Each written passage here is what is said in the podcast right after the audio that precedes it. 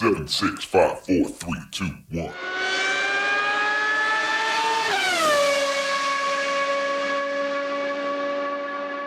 Herzlich willkommen zu Formel 1, dem Podcast mit Christian, einem spanischen Formel 1-Fan.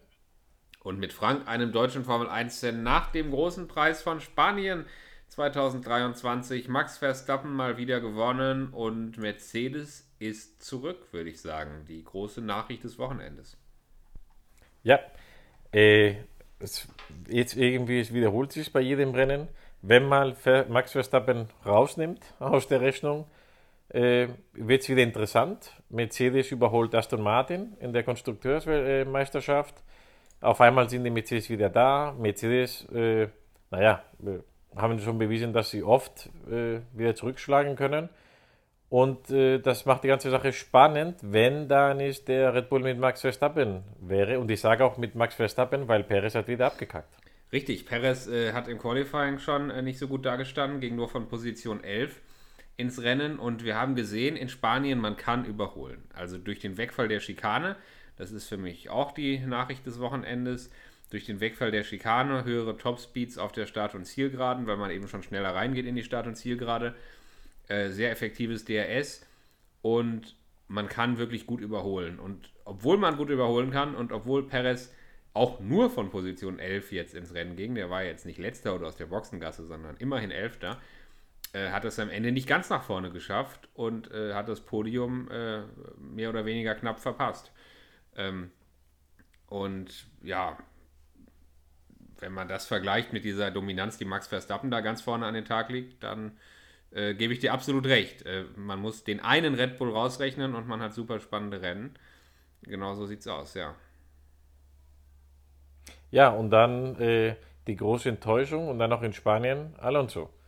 Der hatte ja einen Fehler im Qualifying, hat er selber zugegeben. Er hat seinen Unterboden zerstört beim Rausfahren einer in den Q1, glaube ich, war es. Dann hat er mit Mühe es geschafft bis ins Q3 aber es hat nicht mehr richtig funktioniert. Da dachte ich jetzt, naja, äh, während des, die werden ja den, den Unterboden austauschen zum Rennen, haben die auch gemacht. Und dann wird es äh, wieder gut sein, weil dann ist Aston Martin und Alonso wieder in Bestform und dann geht es nach vorne. Aber er hatte das ganze Rennen Probleme, kein Reifen hat irgendwie gepasst. Äh, weißt du, mal denkt, naja, vielleicht äh, ist der Soft, der nicht passt, aber bei jedem Reifen war es, er war jetzt nicht schlimm, unterwegs. Also es gab Teams, die natürlich schlimmer noch unterwegs waren. Aber das war jetzt nicht der erste Martin, den wir jetzt von den letzten Rennen kennen. Ja, richtig. Und ähm, Spanien ist eine sehr komplizierte Strecke. Man sagt immer, in Spanien muss alles zusammenkommen durch diese langgezogenen, schnellen Kurven. Äh, eine sehr Aerodynamik äh, fordernde Strecke. Ähm, und ja, scheinbar liegt diese komplexe Strecke dem äh, Aston Martin nicht so gut. Man kann nur für Alonso hoffen oder für Aston Martin hoffen, dass es auf den äh, nächsten äh, Strecken wieder besser aussieht. Aber man muss auch sagen, es war auch tatsächlich für Alonso wieder, wenn wir ihn mal singulär betrachten und vom Team weggehen, kein gutes Wochenende. Denn äh, Lance Stroll war das ganze Wochenende vor ihm. Wahrscheinlich hätte Alonso ihn am Ende noch knacken können. Er ist ja innerhalb von einer Sekunde hinter Stroll ins Ziel gefahren und hat bewusst keinen Druck mehr gemacht, fand ich auch ganz interessant. Hat er ja auch äh, angekündigt, äh, Tell Lance not to worry oder sowas in der Art. Wahrscheinlich hätte er ihn überholen können, aber äh, es war jetzt nicht so, dass die beiden da großartig in, in anderen Ligen fuhren, sondern äh, äh, im Gegenteil. Stroll war mindestens genauso stark eigentlich wie Alonso naja, das ganze Wochenende. Äh, ich glaube, das beweist nur, dass er wirklich Probleme hatte dieses Wochenende, ja. weil das ist ganz klar, dass er viel besser ist und ähm, er hätte ihn auch überholen können aber ich glaube, da kommen wieder zwei Sachen zusammen. Vielleicht kann man auch sagen, naja, der ist jetzt viel ähm, erwachsener geworden, er ist anders. Ich habe es auch bei den deutschen Kommentaren oft gesehen, ja, Alonso ist nicht mehr wie früher und jetzt ist er ein Teamplayer und keine Ahnung.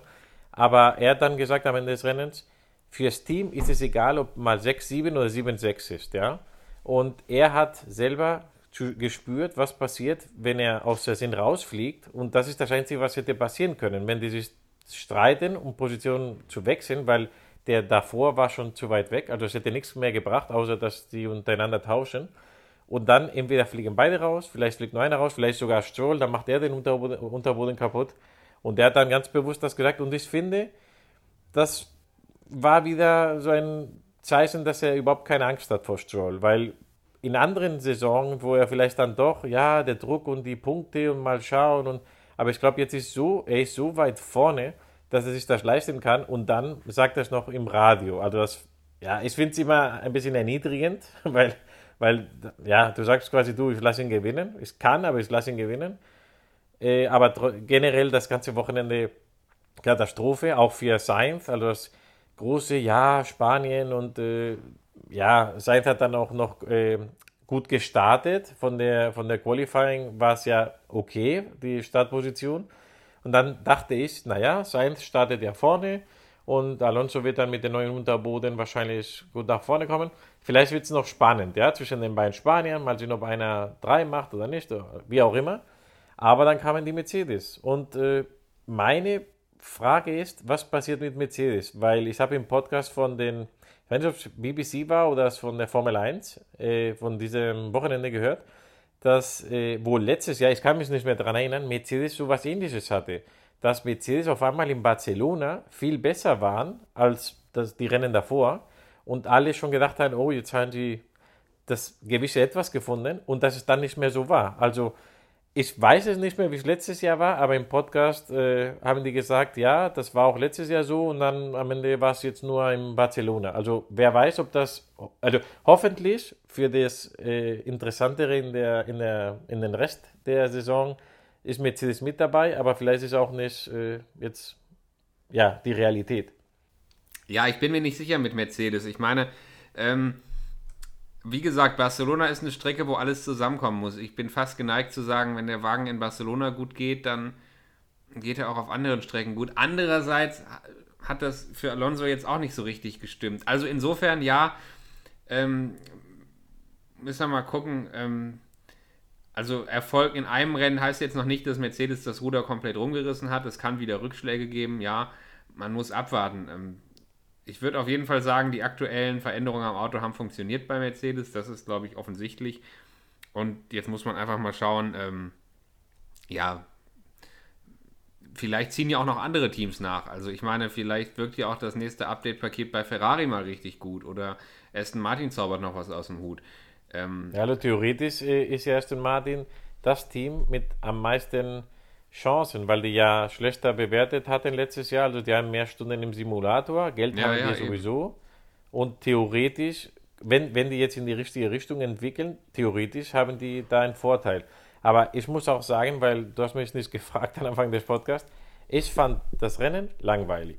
Und ich fand die Reaktion auch auf Twitter und so, ist halt, die meisten Leute sind ja Briten oder Fans von Hamilton oder wie auch immer, ja, äh, ist ja ein britischer Sport die haben das nur so gefeiert, weil Hamilton und Russell, das sind ja beide Engländer, äh, oder Briten, die haben ja beide, waren im Podium und das ist mal was Erfrischendes, was Neues, das gebe ich ja auch zu.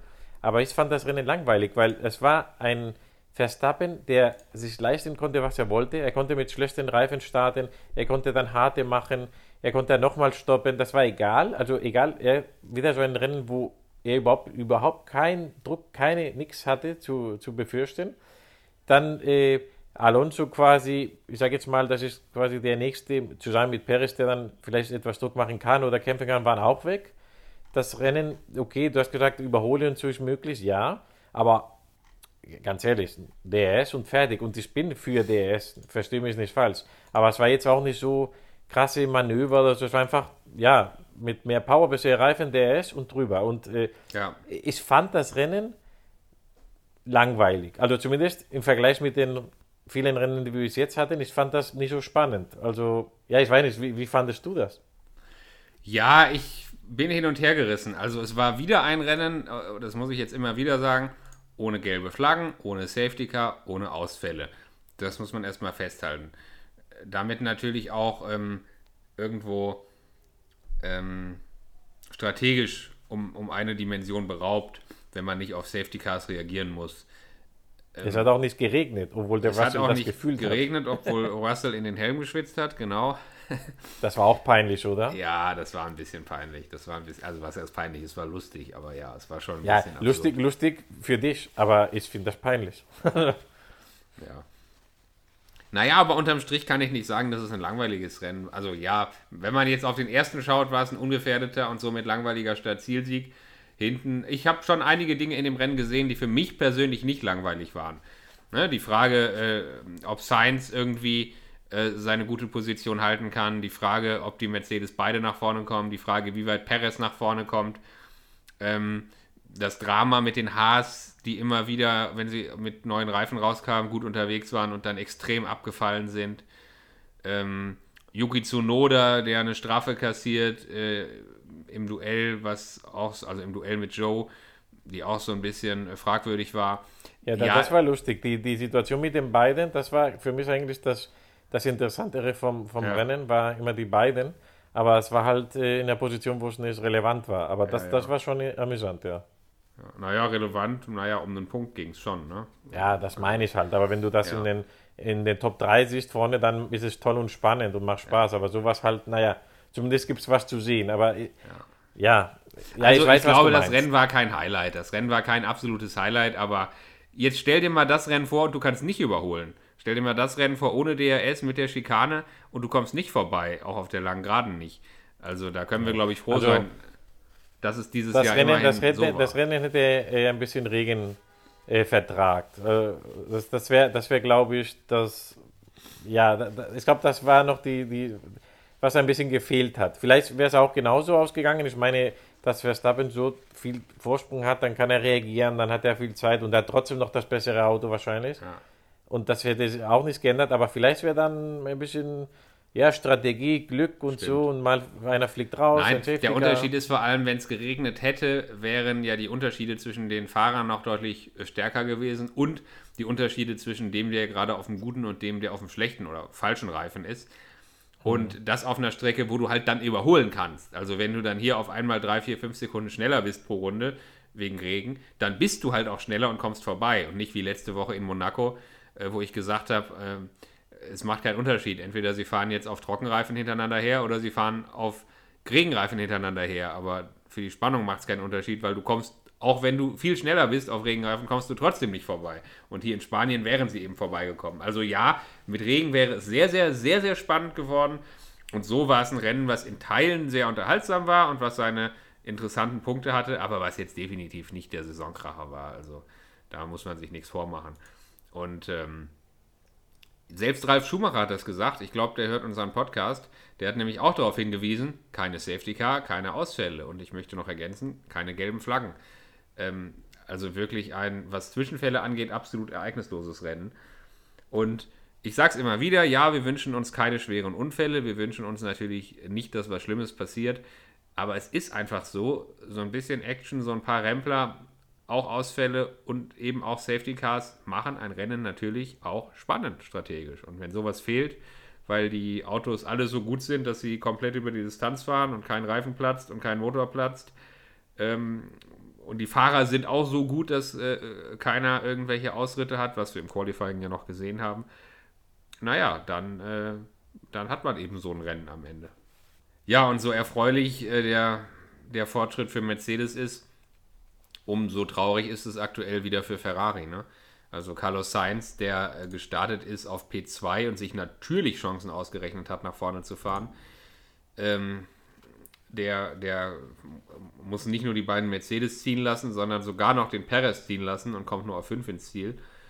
Äh, Leclerc, für den es im Qualifying auch gar nicht lief, der äh, raus war und von ganz hinten starten musste, ähm, hat es auch nicht richtig weit nach vorne geschafft, nur P11, also noch nicht mal in die Punkte ist auch absolut hinter den Erwartungen. Ähm, also da ist für Ferrari wirklich aktuell, ich weiß nicht, da muss jetzt mal ganz dringend das große Update-Paket kommen. Oder vielleicht konzentriert man sich auf 2024. Aber momentan, das ist wirklich traurig. Also wenn ich da die Entscheidung hätte, ich würde wahrscheinlich für 24 schon, schon machen, weil das, das bringt nichts mehr und äh, ich, ich weiß nicht, was da los ist. Also wir hatten ja letzte Saison, wo es gut war eigentlich, der Start und äh, die haben es nur verkackt und äh, jetzt fängt es ja nicht mal gut an und die sind ja auch nicht bekannt, dass es dann immer besser wird, sondern andersrum irgendwie. Ja. Also ich weiß nicht, ich weiß nicht, ob das am Team liegt, an, an, an, die, an den Fahrern, an alle, oder, keine Ahnung, weil das, das, die haben ja auch Geld, das ist eine große Firma, also ist jetzt auch nicht ein Haas, wo, ja, du hast halt das gekauft und da musst du sparen und keine Ahnung. Nee, das ist, ich weiß nicht. Also ich würde wahrscheinlich, ja, die Saison einfach sein lassen.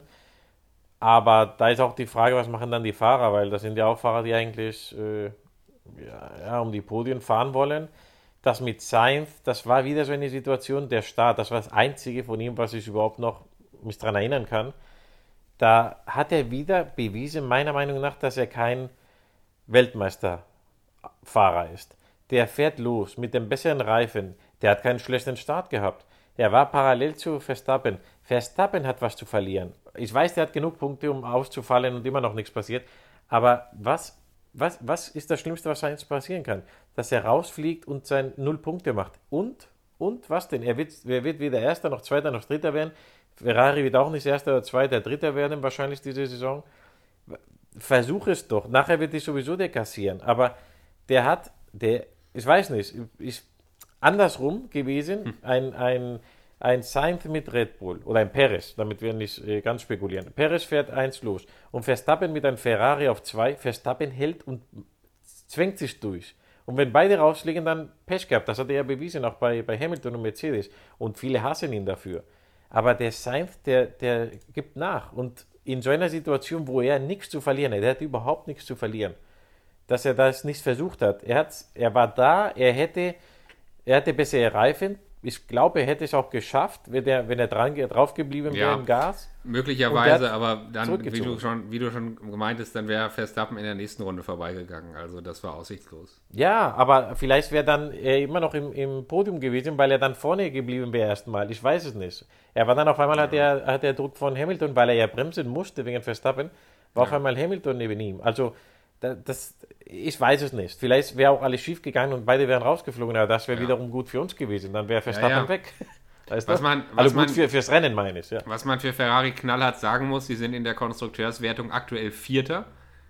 Also von den Top-Teams oder sogenannten Top-Teams die letzten, ja. Red Bull natürlich auf 1. Mercedes, hast du schon gesagt, ist an Aston Martin vorbei auf 2. Aston Martin ist auf 3 in der Konstrukteurswertung und Ferrari nur auf 4.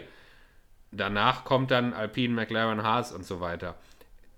Also, wenn man jetzt spekuliert, Ferrari könnte irgendwann aufhören, 2023 Updates zu bringen und sich auf 2024 zu konzentrieren, naja, so schlimm wäre es nicht, weil ähm, sie müssten sich, glaube ich, schon sehr strecken, um in der Konstrukteurswertung den vierten Platz nochmal zu verbessern. Und umgekehrt, den vierten Platz haben sie sowieso relativ sicher, weil das Alpine an ihnen vorbeizieht, ist, glaube ich, eher unwahrscheinlich. Ja, und auch wenn die das Geld brauchen die nicht von der Position von der WM. Und wenn du Fünfter statt Vierter bist, dann hast du ja theoretisch mehr Stunden dann im Simulator und ja, andere, andere Sachen, die du dann dafür bekommst. Auch wieder Und wahr. also, ich weiß nicht, also ganz ehrlich, strategisch gesehen, wenn du sowieso die ersten drei nicht knacken wirst und ob du jetzt Vierter, Fünfter, Sechster wirst, ist doch egal und Geld hast du sowieso, du brauchst das nicht.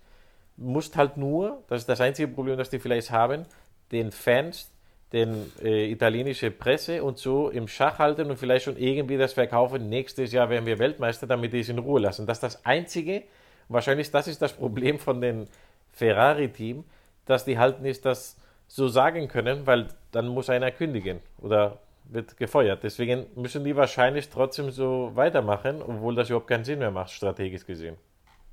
Ja. Schwierig. Ja, absolut. Absolut. Aber momentan geht bei denen halt so gar nichts nach vorne. Insofern, naja, lassen wir uns mal überraschen, was Ferrari da noch in petto hat oder eben auch nicht mehr in petto hat. Ja, ein paar spannende Rennen haben wir auf jeden Fall so oder so noch vor uns. Weiter geht's in Kanada. Ähm, am am 18.06. ist es soweit. Das war auch lustig im Kalender. Da habe ich einen Tweet gesehen von jemand, da stand, äh, Kanada ist das schönste europäische Rennen in der Saison oder so, weil du ja. hast gesehen im Kalender, es sind alles Europarennen und ja. auf einmal in der Mitte ist Kanada. genau, auf einmal kommt Kanada und danach geht es wieder weiter mit Österreich, Großbritannien, Ungarn, ja, logistisch Belgien, gesehen ist das eine Katastrophe, aber ja, ist ja. halt so. Ja, die Teams werden es irgendwie schaffen, diese Logistik-Herausforderung zu bewältigen. Und dann würde ich sagen, machen wir einen kurzen Ausflug nach Kanada am 18.06. und schauen wir mal, was dort so an Ereignissen auf uns wartet. Ich würde sagen, wir hören uns, Christian. So machen wir es. Bis in, nach Kanada. Ja, Bis dann, Christian. Mach's gut. Ciao. Mach's gut. Ciao.